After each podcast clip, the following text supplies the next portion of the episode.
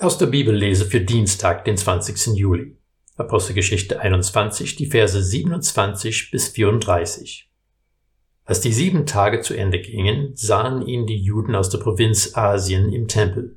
Sie brachten das ganze Volk im Aufruhr, ergriffen ihn und schrien, Israeliten, kommt zu Hilfe! Das ist der Mensch, der in aller Welt Lehren verbreitet, die sich gegen das Volk und das Gesetz und gegen diesen Ort richten.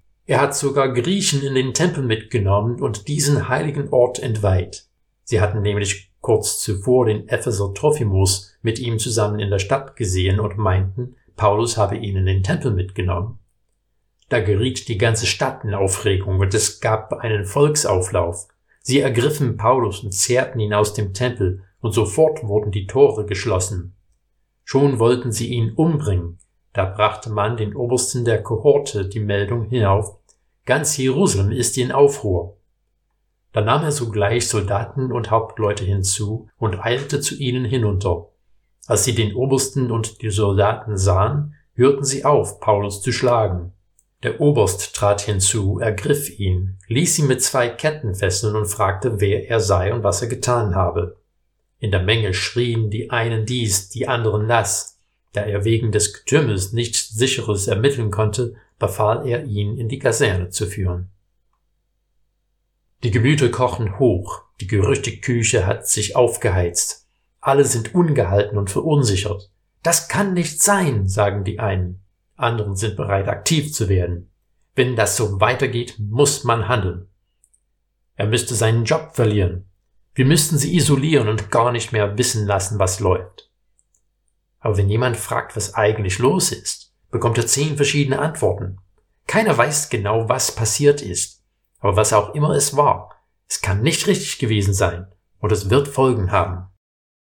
Vielleicht hast du auch schon mal erlebt, dass eine ungute Situation zu schlechten Ergebnissen geführt hat und im Nachhinein war man sich überhaupt nicht sicher, ob die Gerechtigkeit Genüge getan wurde.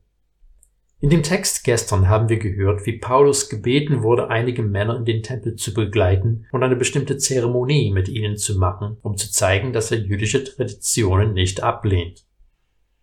Genau das hat er jetzt getan. Allerdings war seine bloße Anwesenheit im Tempel genug, um manchen zu vorschnellen Behauptungen zu veranlassen. Im Kapitel 20, Vers 16 haben wir gehört, dass Paulus zum Pfingstfest in Jerusalem sein wollte. Es wird nicht explizit gesagt, dass es ihm gelungen ist, die Reise rechtzeitig abzuschließen, aber zumindest scheinen noch viele Juden aus verschiedensten Provinzen noch in Jerusalem zu sein. Manche aus Kleinasien sehen Paulus im Tempel und folgen automatisch daraus, dass er einen Heiden aus Ephesus mitten in den Tempel gebracht hätte, was aber nicht der Fall war. Der Aufruhr führt dazu, dass die Türen zum Tempel geschlossen werden. Wenn sie gedacht haben, dass eine Heide weitergegangen ist als der Vorhof der Heiden, dann hätten sie den Tempel wahrscheinlich einer rituellen Reinigung unterziehen wollen. Wenn die Türe geschlossen werden, wird der Opferkult unterbrochen. Das bedeutet, dass keine Opfer mehr gebracht werden können und die Menschen können nicht mehr in den Tempel gehen, um zu beten. Allerdings in weniger als 20 Jahren nach diesen Ereignissen wird das Opferkult endgültig unterbrochen wenn der jüdische Tempel zerstört wird. Wut und Ärger können zu unbeabsichtigten Konsequenzen führen. Jetzt beginnt eine schwere Zeit für Paulus. Wir wissen nicht genau, ob er nach diesem Tag je wieder ein freier Mann war, aber wir können von Paulus lernen, wie es aussieht, wenn man trotz der Wut der Menge ein festes Ziel vor Augen hat. Jesus war alles, was für Paulus wichtig war. Mit Jesus konnte er die Anfeindungen und Ungerechtigkeiten durchstehen weil er wusste, wofür er lebt.